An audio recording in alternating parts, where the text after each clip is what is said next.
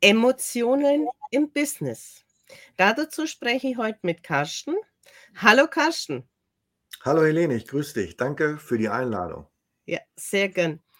Emotionen sind ja eigentlich unser ganzes Leben. Mhm. Ob wir es jetzt haben wollen oder nicht, ob uns dieser Begriff gefällt oder nicht, aber unser Leben ist mit Emotionen geprägt.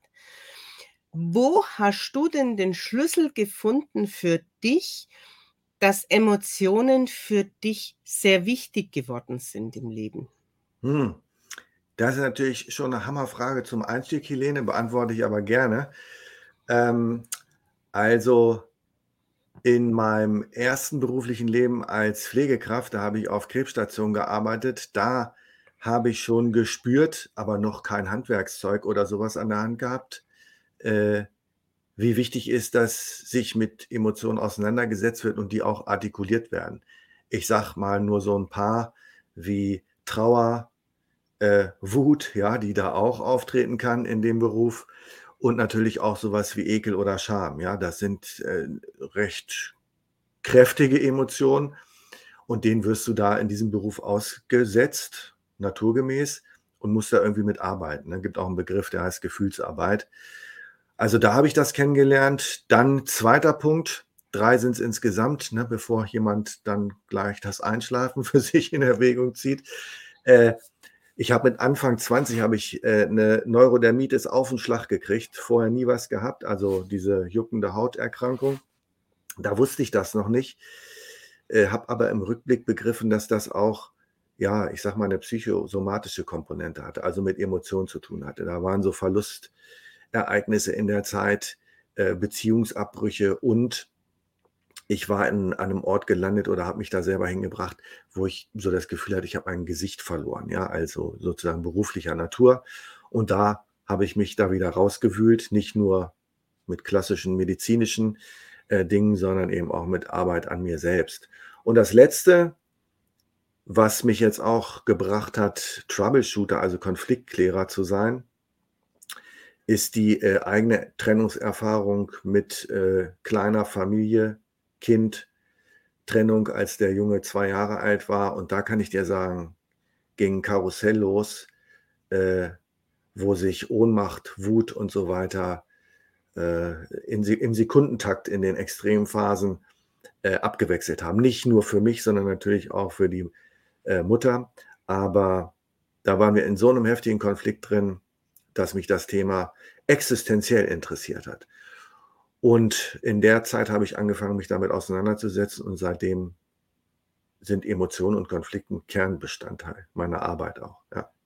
Was mir jetzt einfällt als Mitbegriff für all deine, deine drei Themen, mhm. ist Hilflosigkeit.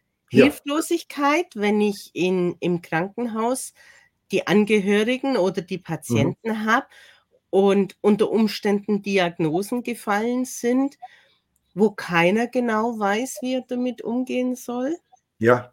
Hilflos, wenn mal wieder ein unvorhergesehener Schub mit der Neurodermitis kommt, solange die ja. Zusammenhänge noch nicht klar sind, ja. weil bei mir zeigt sich das ganz klar in meiner Arbeit, dass es sehr viel mit Verlust und Trennung zu tun hat. Mhm. Mhm. Und auch in der familiären Trennung ist ja dann auch sehr oft eine Hilflosigkeit gegenüber dem Kind oder wie gehe ich mit dem Kind um, das ja eigentlich gar nichts für die Situation in der Regel kann mhm. und trotzdem sollte etwas geregelt sein und manchmal geht es halt nicht so einfach. Ja, ganz genau. Ja.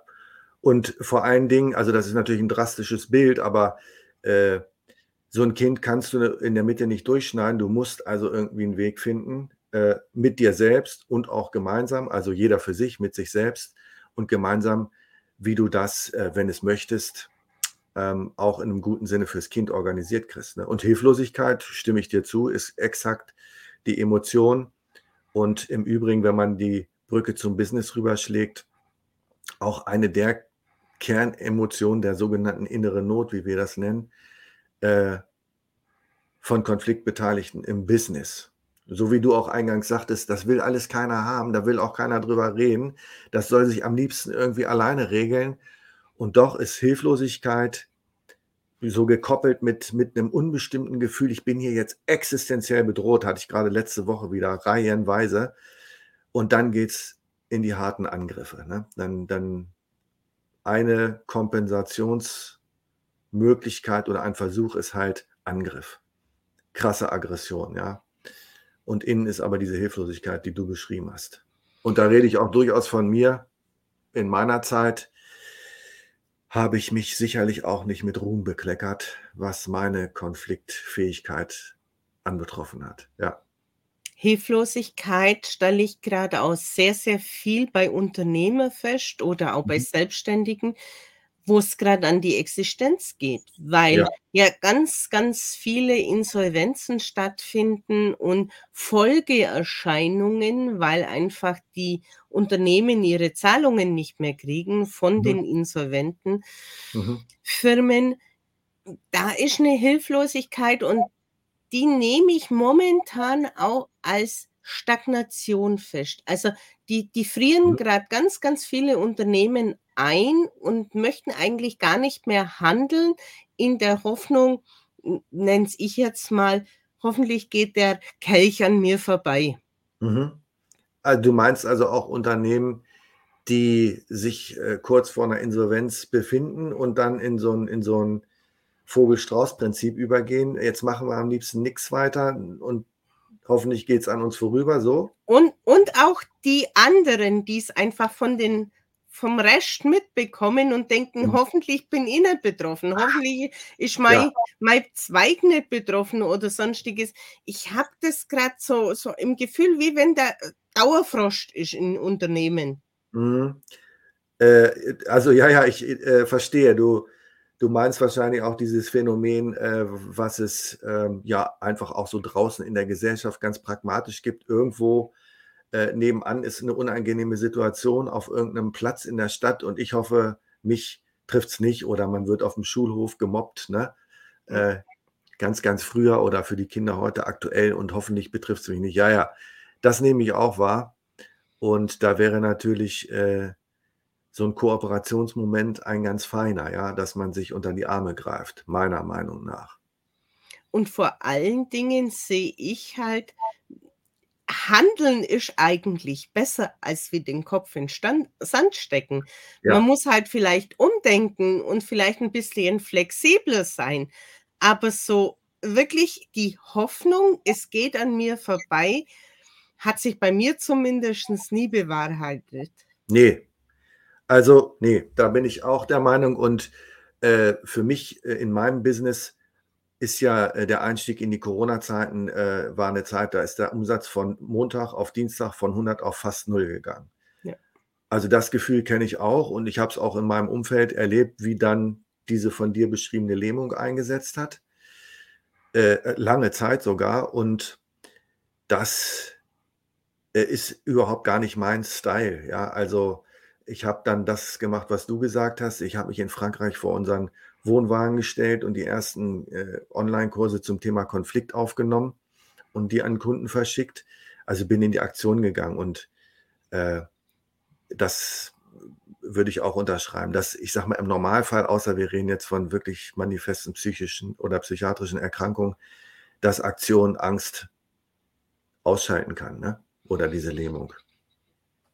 Wie nimmst du das wahr, so die ersten zwei Tipps, die wir jetzt mal einflechten, zu dem, was wir vielleicht bis jetzt gesagt haben? Mhm. Also ähm, zum Stichwort Hilflosigkeit und mein Hauptkontext ist ja Konflikt, also innere Konflikte oder eben Konflikte zwischen Menschen in Unternehmen.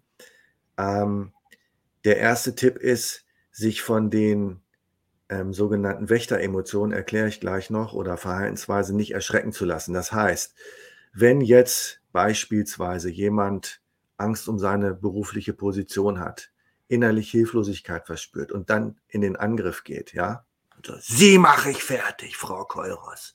Sie werden von mir hören und ich habe die besten Anwälte und Sie werden sehen, ich werde Sie klein machen wie Kleinholz. Ne?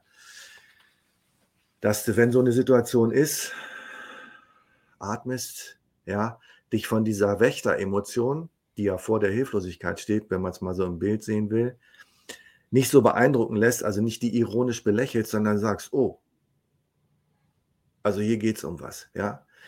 Und quasi lernst an dieser Aggression oder an dem trotzigen Verhalten, an, an Motzigkeit, an Mauern, ich sage jetzt hier gar nichts mehr, vorbeischauen kannst, äh, dass dieser Türsteher, so nenne ich das immer, zur Seite treten kann, ja, und die Person dann sagen kann, wissen Sie was, Frau Keuros, ich fühle mich eigentlich hilflos. Augenblicklich. Sie sind so eine charismatische Persönlichkeit, haben so eine Fachkompetenz. Wenn wir beide jetzt hier zusammen in unserem beruflichen Ring steigen, ich habe richtig Sorge, dass ich meinen Job verliere. Ja, das ist also, dass ein Rahmen geschaffen wird, in dem diese Emotion, auch die der inneren Not, das ist Ohnmacht, Hilflosigkeit, nicht gesehen werden, sich zurückgesetzt fühlen oder ich sage immer ganz krass bedürftig sein, also das Gefühl zu haben, ich brauche was, sonst sterbe ich gleich, dass diese Emotionen zur Sprache kommen können.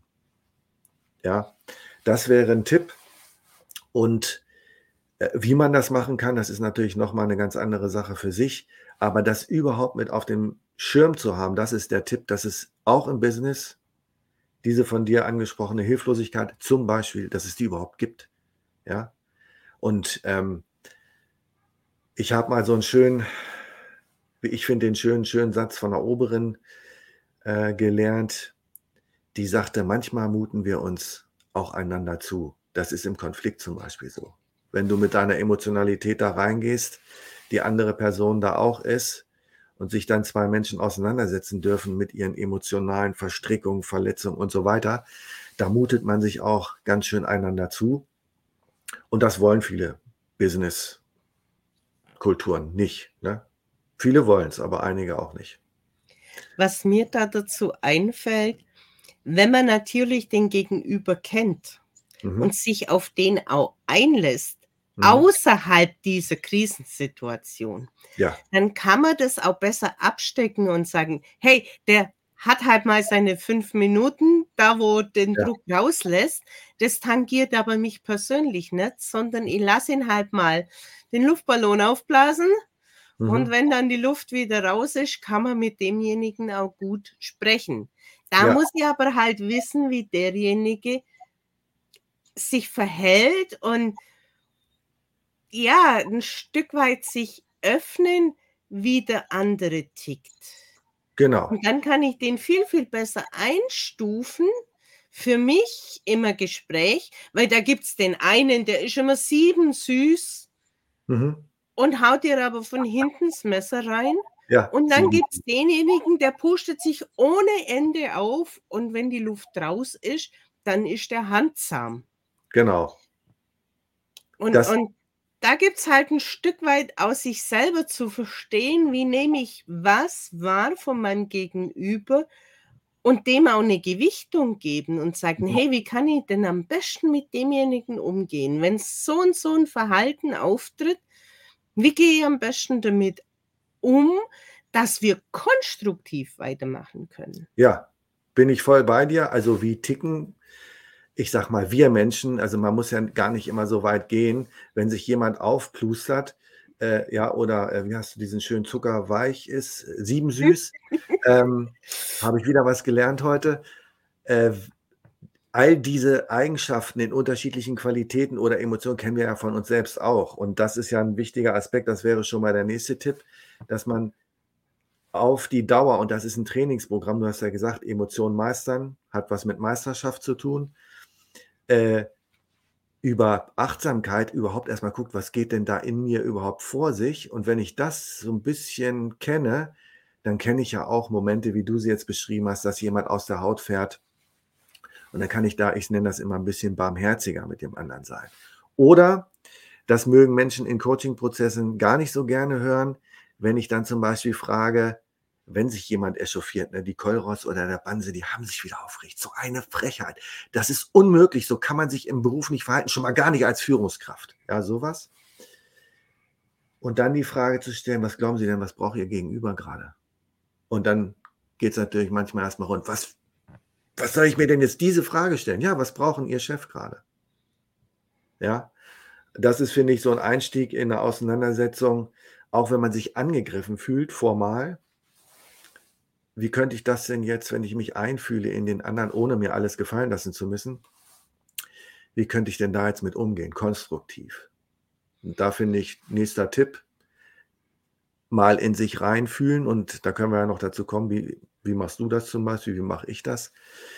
Wie könnten es andere auch machen, um auch dann im sozialen Miteinander zu wissen, was geht denn da überhaupt ab? Also ich quatsch da jetzt noch mal kurz weiter, weil das im Gesundheitswesen auch so ein Klassiker ist. Was soll ich bloß, du hattest es angesprochen, den Angehörigen sagen? Ja, und viele Pflegende oder ärztliches Personal äh, haben ganz vergessen, dass sie selbst auch schon mal Angehörige waren. Und dann frage ich ihn, was ist denn das Thema hinter dem Thema, wenn du als Angehöriger in eine Klinik kommst? Ja, ich habe Angst, ich habe Sorge, ich weiß nicht, was da läuft und wie das. Ah.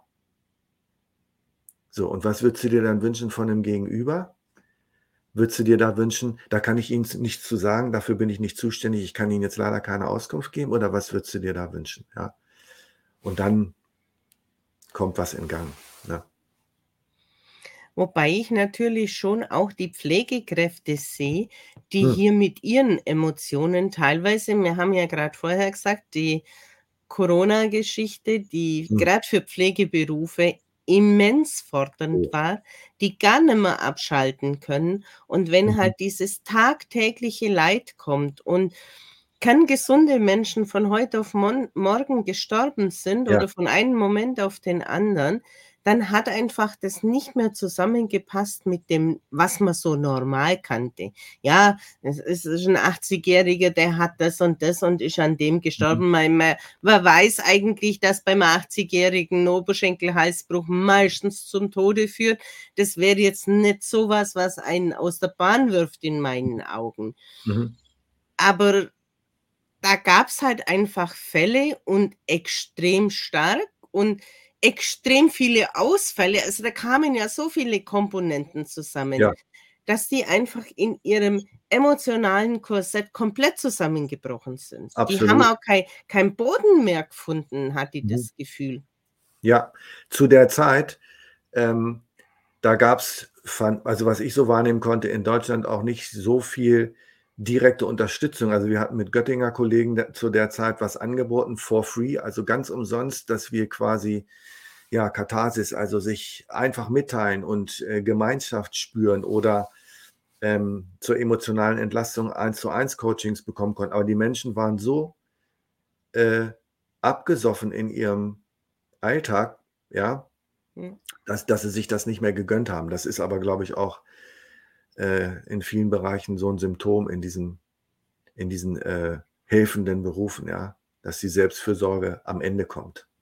Bei Managern sieht das nochmal anders aus zum Thema Selbstfürsorge, aber was du jetzt gerade beschreibst, ja, berichten mir die Leute in den Einrichtungen, Altenpflegeeinrichtungen, Gesundheitswesen, Krankenhaus.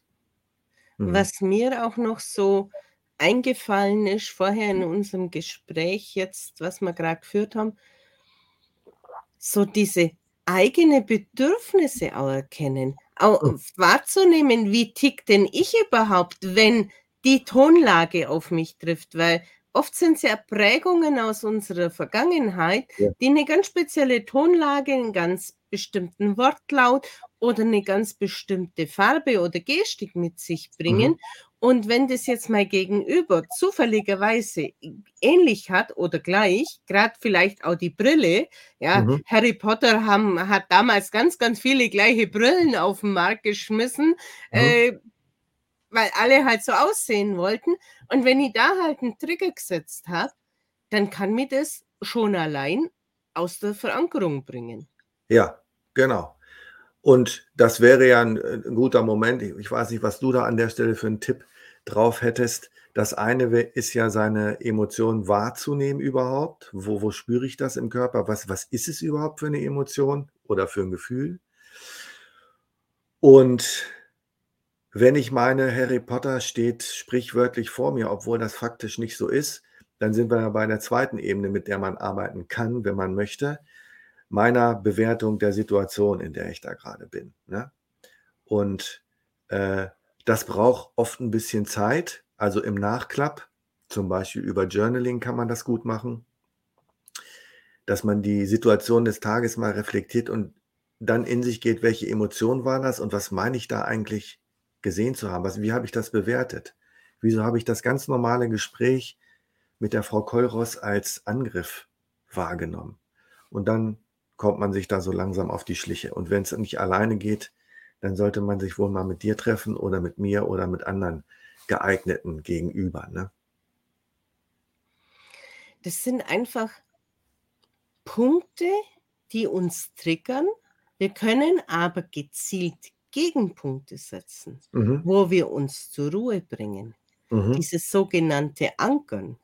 Mhm. Und wenn ich das frühzeitig übe und vor allen Dingen dann auch noch meine, meine Atmung mit reinnehme, mit ganz simplen Sachen, Zungenspitze unter die oberen Zähne, ja. leicht geöffneter Mund und Mittelfinger und Daumen zueinander. Und das kann ich selbst während dem Autofahren machen. Das kann ich auch ja. machen äh, hinterm Rücken oder wenn ich es in der Hosentasche habe, wenn ich gerade mhm. irgendwo das Gefühl habe, angegriffen zu werden.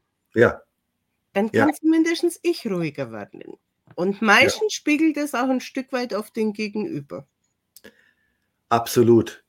Ähm, also einer meiner Mitarbeitenden, der war jetzt ein Jahr in Indien bei Yupriandito und der macht das, das ist, der ist eigentlich Ingenieur gewesen, jetzt ist er Coach und äh, wir greifen uns hier zwar nicht an äh, in der Regel, aber wenn es eine Situation gibt, die viel Tempo hat, dann agiert er zum Beispiel immer, immer so, dass er sagt, genau wie du sagst, Moment, ich muss mal in mich gehen. Gefühlt, wenn man das jetzt für so einen Business-Kontext mal sich vorstellen würde, ja, was wir ja sind, aber nehmen wir eine Bank oder eine Versicherung oder Volkswagen oder was weiß ich was, wenn da jemand säße und sagt, ich brauche jetzt mal einen Moment, das ist ja erstmal ungewöhnlich und schafft auch so eine unangenehme Stille, aber es ist enorm hilfreich, wie du sagst, für beide Beteiligten. Da kann sich was setzen. Bin ich voll dabei. Wichtiger Tipp. Wie ging es denn dann bei dir jetzt weiter? Du bist ja dann ins Coaching gegangen. Mhm. Und wir haben ja das Gefühl, dass momentan die Führungsebenen auch relativ ja, viel brauchen würden, mhm. um gut zu meistern, weil auch die sind aktuell ziemlich gestresst. Ja. Äh, Deine Frage jetzt nochmal genauer, also was, wie es bei mir weitergegangen ist und die, den Blick auf die Führungskräfte. Mhm. Genau. Ähm, also bei mir ist es weitergegangen nach dem Gesundheitswesen äh, mit, mit verschiedenen Ausbildungen. Zwei davon waren elementar. Äh, eine hat ein ich, sehr sperriges Wort, obwohl dieses Format ähm, ich würde schon fast sagen, göttlich ist, ja. Psychodrama heißt das, ja. Da geht es nicht um Sonntagabends Krimis oder Filme, die was mit Drama zu tun haben, sondern das heißt, die Seele auf die Bühne bringen. Ne? Und äh, das klingt jetzt vielleicht äh, spooky, ist aber extrem hilfreich. Ich sage jetzt auch warum. Wenn ich mit Führungskräften arbeite im Coaching hier in dem Raum, wo ich bin, äh, und die im Einzel sind, dann bauen die ihre Innenwelt mit Hilfe von Stühlen auf. Ja, ich, ich hole euch und sie und dich da mal mit rein. Und dann kommen auch bestimmte Situationen, werden zum Anlass genommen. Und dann kommen die Emotionen oder inneren Anteile und dann sortieren die das erstmal, so wie sich es in dem Moment anfühlt. Ja. Und irgendwann fällt auf, da fehlt ja was oder das möchte ich ein bisschen weiter entfernt von mir haben. Ein Stuhl kann man sich vorstellen, symbolisiert immer die Person höchst selbst. Und dann machen wir quasi praktisches Emotionsmanagement, nenne ich das mal, hier im Raum. Und wenn man merkt, dass die Hilflosigkeit einem ja symbolisch kalt hinten in die Schulter atmet und du sagst, so bin ich ja gar nicht handlungsfähig, ja, wo kommt die denn her? Äh, dann kann man das umbauen. Und wie mache ich das dann? Im Psychodrama geht das so, dass du die Menschen in diese Rollen reinschickst. Also ich schicke die Menschen in ihre eigene Wut und interviewe die dann. Und da kommen also dann auch Dialoge zustande, wo die Menschen selber lachen müssen, wenn ich nämlich die Wut, interviewe und die sagt, Ja, also ich habe leichtes Spiel mit der Kolros. Ja, die kann ich jeden Tag wild wie die Wutz durch die Gegend schicken. Ne? Und da müssen sie meistens schon selber lachen. Und wer hat dich hierher gebracht? Ja, ich habe mich einfach eingeschlichen. Ne? Sagt dann so die Wut. Und dann wird schon mal so ein bisschen was klarer. Und dann bauen die Menschen ihr Lösungsszenario und dann trainieren wir, wie sie in dieser Situation, mit der es eigentlich losgegangen ist, mit der Neuaufstellung an Emotionen anders arbeiten können. Beispiel ganz pragmatisch mit einer Führungskraft, mit der ich arbeiten durfte, die hat, die ist ausgerastet in jedem Meeting, wo so bestimmte Punkte kamen. Dann haben wir Anker gesetzt. Bei der Führungskraft war das Pfefferminztee noch ein schönes Bild von einer spezifischen Situation. Und der hat sich dann immer einen Stuhl vor den Meetingraum gestellt. Und dann haben die Kollegen gefragt, was ist denn das für ein Stuhl?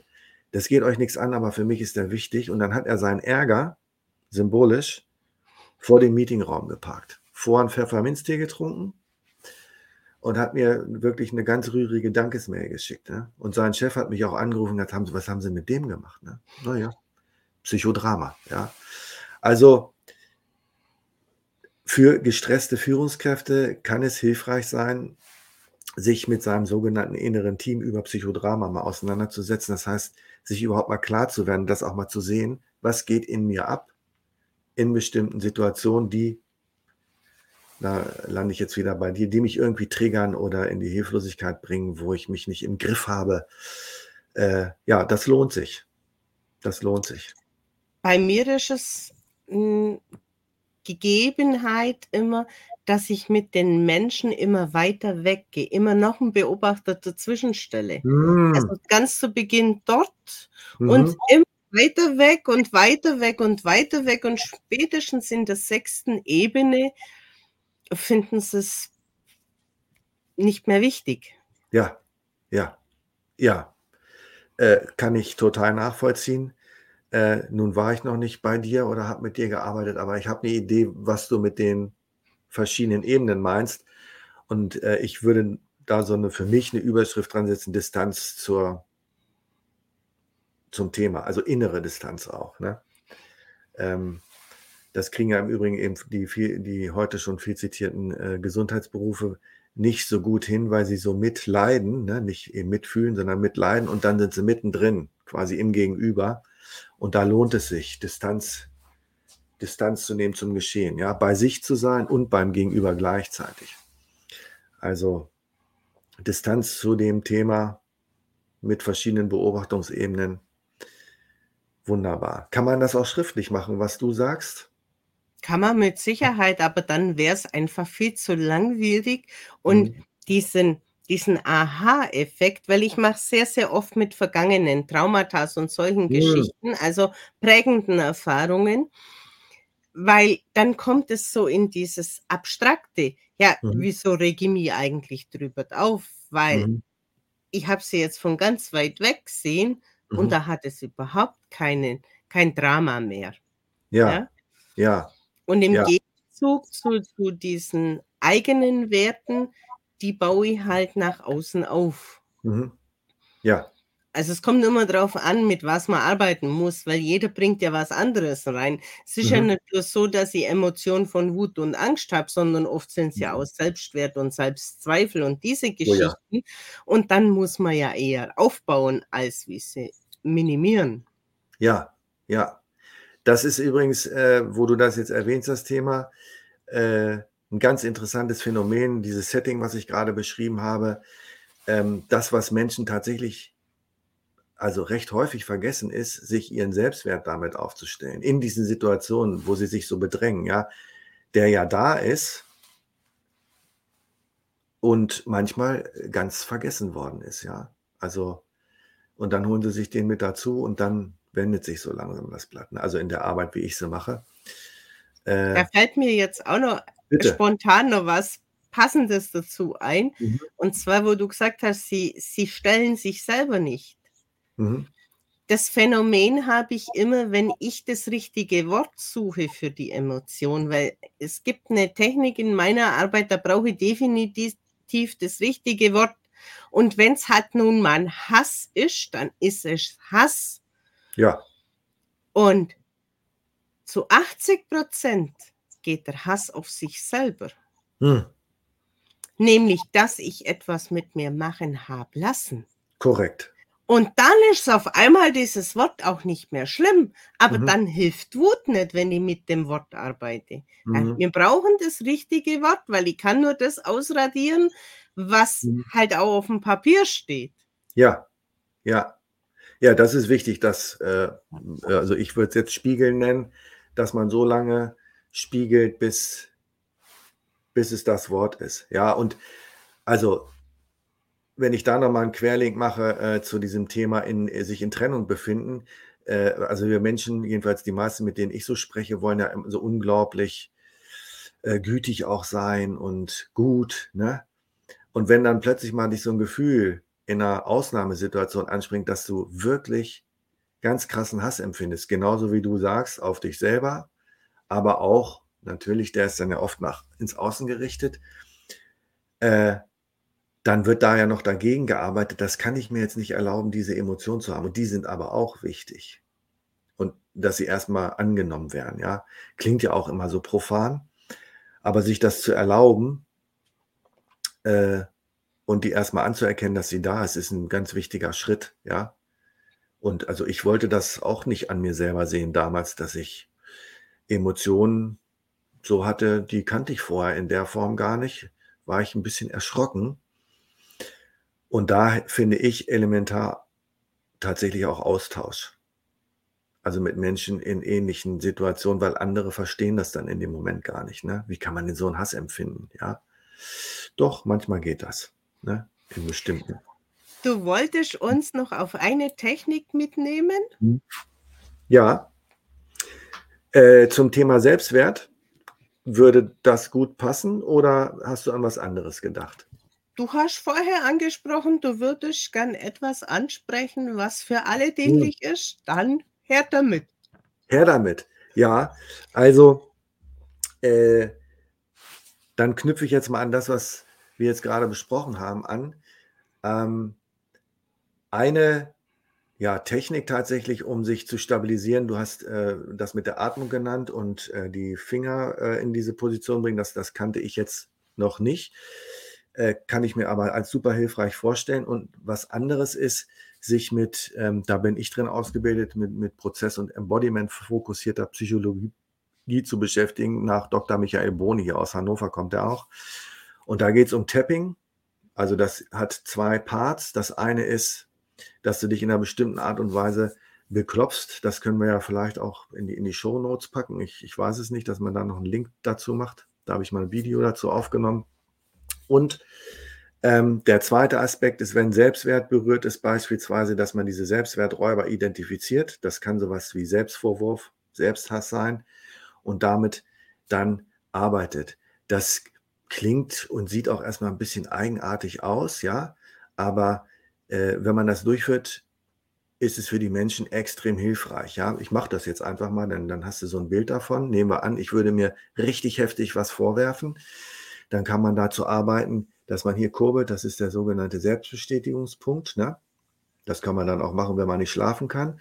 Und wahlweise verschiedene Sätze spricht. Ich mache das jetzt mal exemplarisch auch. Wenn ich, Carsten Banse, mir heute, wie ich hier bin, richtig heftig XYZ vorwerfe, liebe und achte ich mich so, wie ich bin, bin in Sicherheit, habe den Überblick, nehme mir den Raum, den ich brauche, entscheide selber, was gut für mich ist und gehe meinen eigenen Weg. Und auch wenn ich mir mein ganzes Leben lang noch diesen Vorwurf machen werde. Jeden Tag, jede einzelne Sekunde, liebe und achte ich mich so, wie ich bin, bin in Sicherheit und so weiter.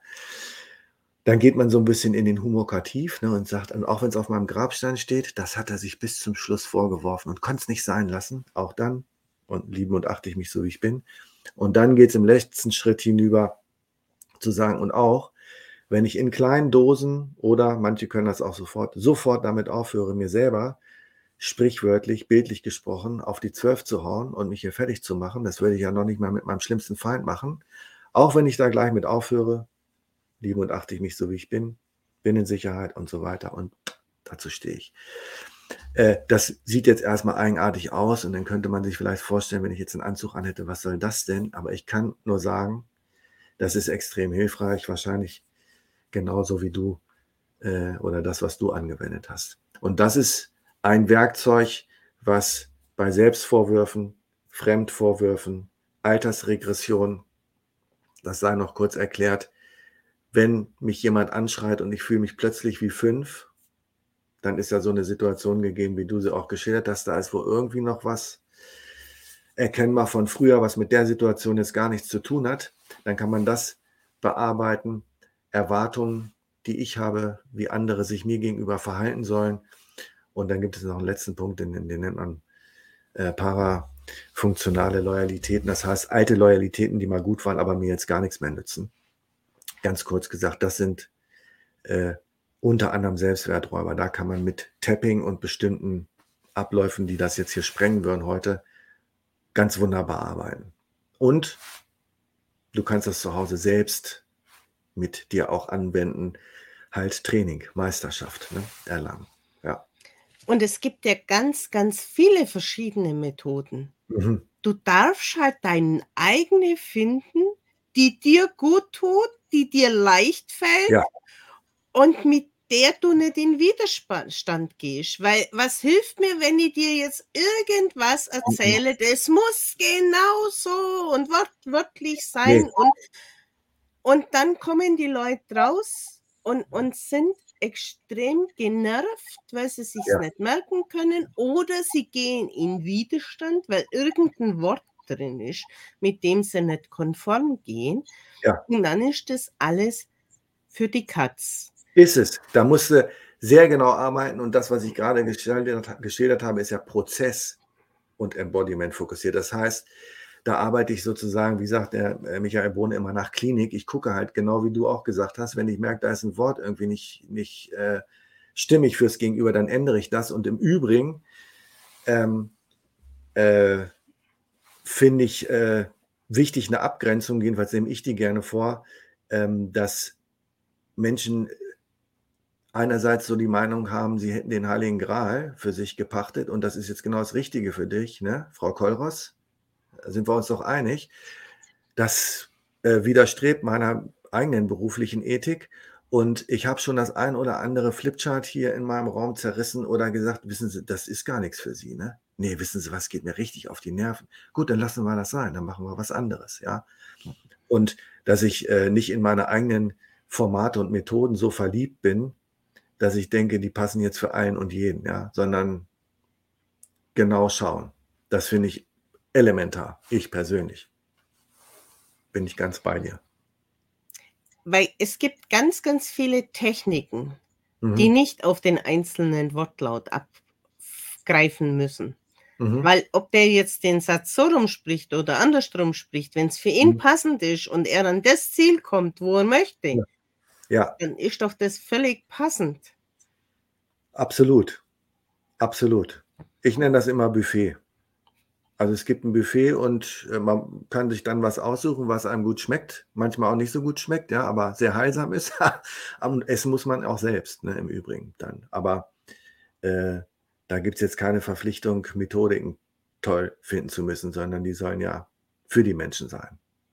Bei mir geht es nämlich ganz genauso. Wenn ich mhm eine Fortbildung mache. Mhm. Und ich kriege das so hammerhart reingehammert. Und es ja. darf nur genau so heißen und es muss mhm. mein Name mit drin sein und weiß der Kuckuck was. Mhm. Ich meine, es gibt Sachen, die müssen so sein, aber ja. es gibt ganz, ganz viele Methoden in dieser Art Arbeit, da muss es eben nicht so sein und da darf mhm. das angepasst sein auf den Gegenüber. Ja. Und dann wird es nämlich harmonisch und dann führt es auch zum Ziel. Vor allen Dingen kann es derjenige tagtäglich anwenden, so wie er lustig ist. Und ob er das in der Früh um fünf macht oder am Abend ja. um zehn oder in der Mittagspause oder fünfmal am Tag. Das ist doch mhm. völlig wurscht. Ich würde es jetzt auch nicht unbedingt in der Sitzung machen oder im Vortrag ja. machen. Da mache ich dann Sachen, die ich nicht hier machen muss, die ich woanders ankern kann, wo ja. ich sagen kann, okay, ich greife mir irgendwo an den Finger oder sonstiges und mhm. hole mir diese Emotion zurück, die mhm. ich im Vorfeld eintrainiert habe. Mhm. Ja, genau. Ja. So, jetzt darfst du noch abschließen, weil wir sind jetzt schon wieder am Ende angekommen. Heiliges Blechle, okay. äh, zum Abschluss, ähm, was möchte ich gern zum Abschluss sagen? Hm, also zu dem Hauptfeld, mit dem ich unterwegs bin, Konflikt, äh, wiederhole ich nochmal, sich nicht von den sogenannten Wächteremotionen einschüchtern lassen, sondern im Idealfall dranbleiben und aufs Gegenüber weiter zugehen, ähm, weil in der Regel gibt es die innere Not, was du eingangs sagtest, Hilflosigkeit. Und ähm, ich nenne das mal Emotionsmanagement, bedarf äh, Meisterschaft, also Training. Was mache ich zum Beispiel? Morgens meditieren und äh, da einfach sitzen, gar nichts großartig geleitetes oder geführtes und da spüre ich rein, was für Emotionen sind dann da überhaupt da da kommt man ganz gut sich selbst auf die Spur, beziehungsweise den eigenen Emotionen. Und was nicht funktionieren wird, meiner Erfahrung nach, das merken die Leute auch selber in den Sessions, die wir machen, dass so nicht so geliebte Emotionen sich einfach wegdrücken lassen. Wenn ich die Menschen nämlich dann in diese Emotionen nochmal sozusagen zur Gegenkontrolle, ne, so eine weggeschickte Wut, da reinschicke, dann sagt die Wut, du kannst mit mir noch rechnen ich lasse mich nicht so einfach verbannen, ja. Also das heißt, dass man dann eher guckt, wie kann ich das integrieren und damit arbeiten.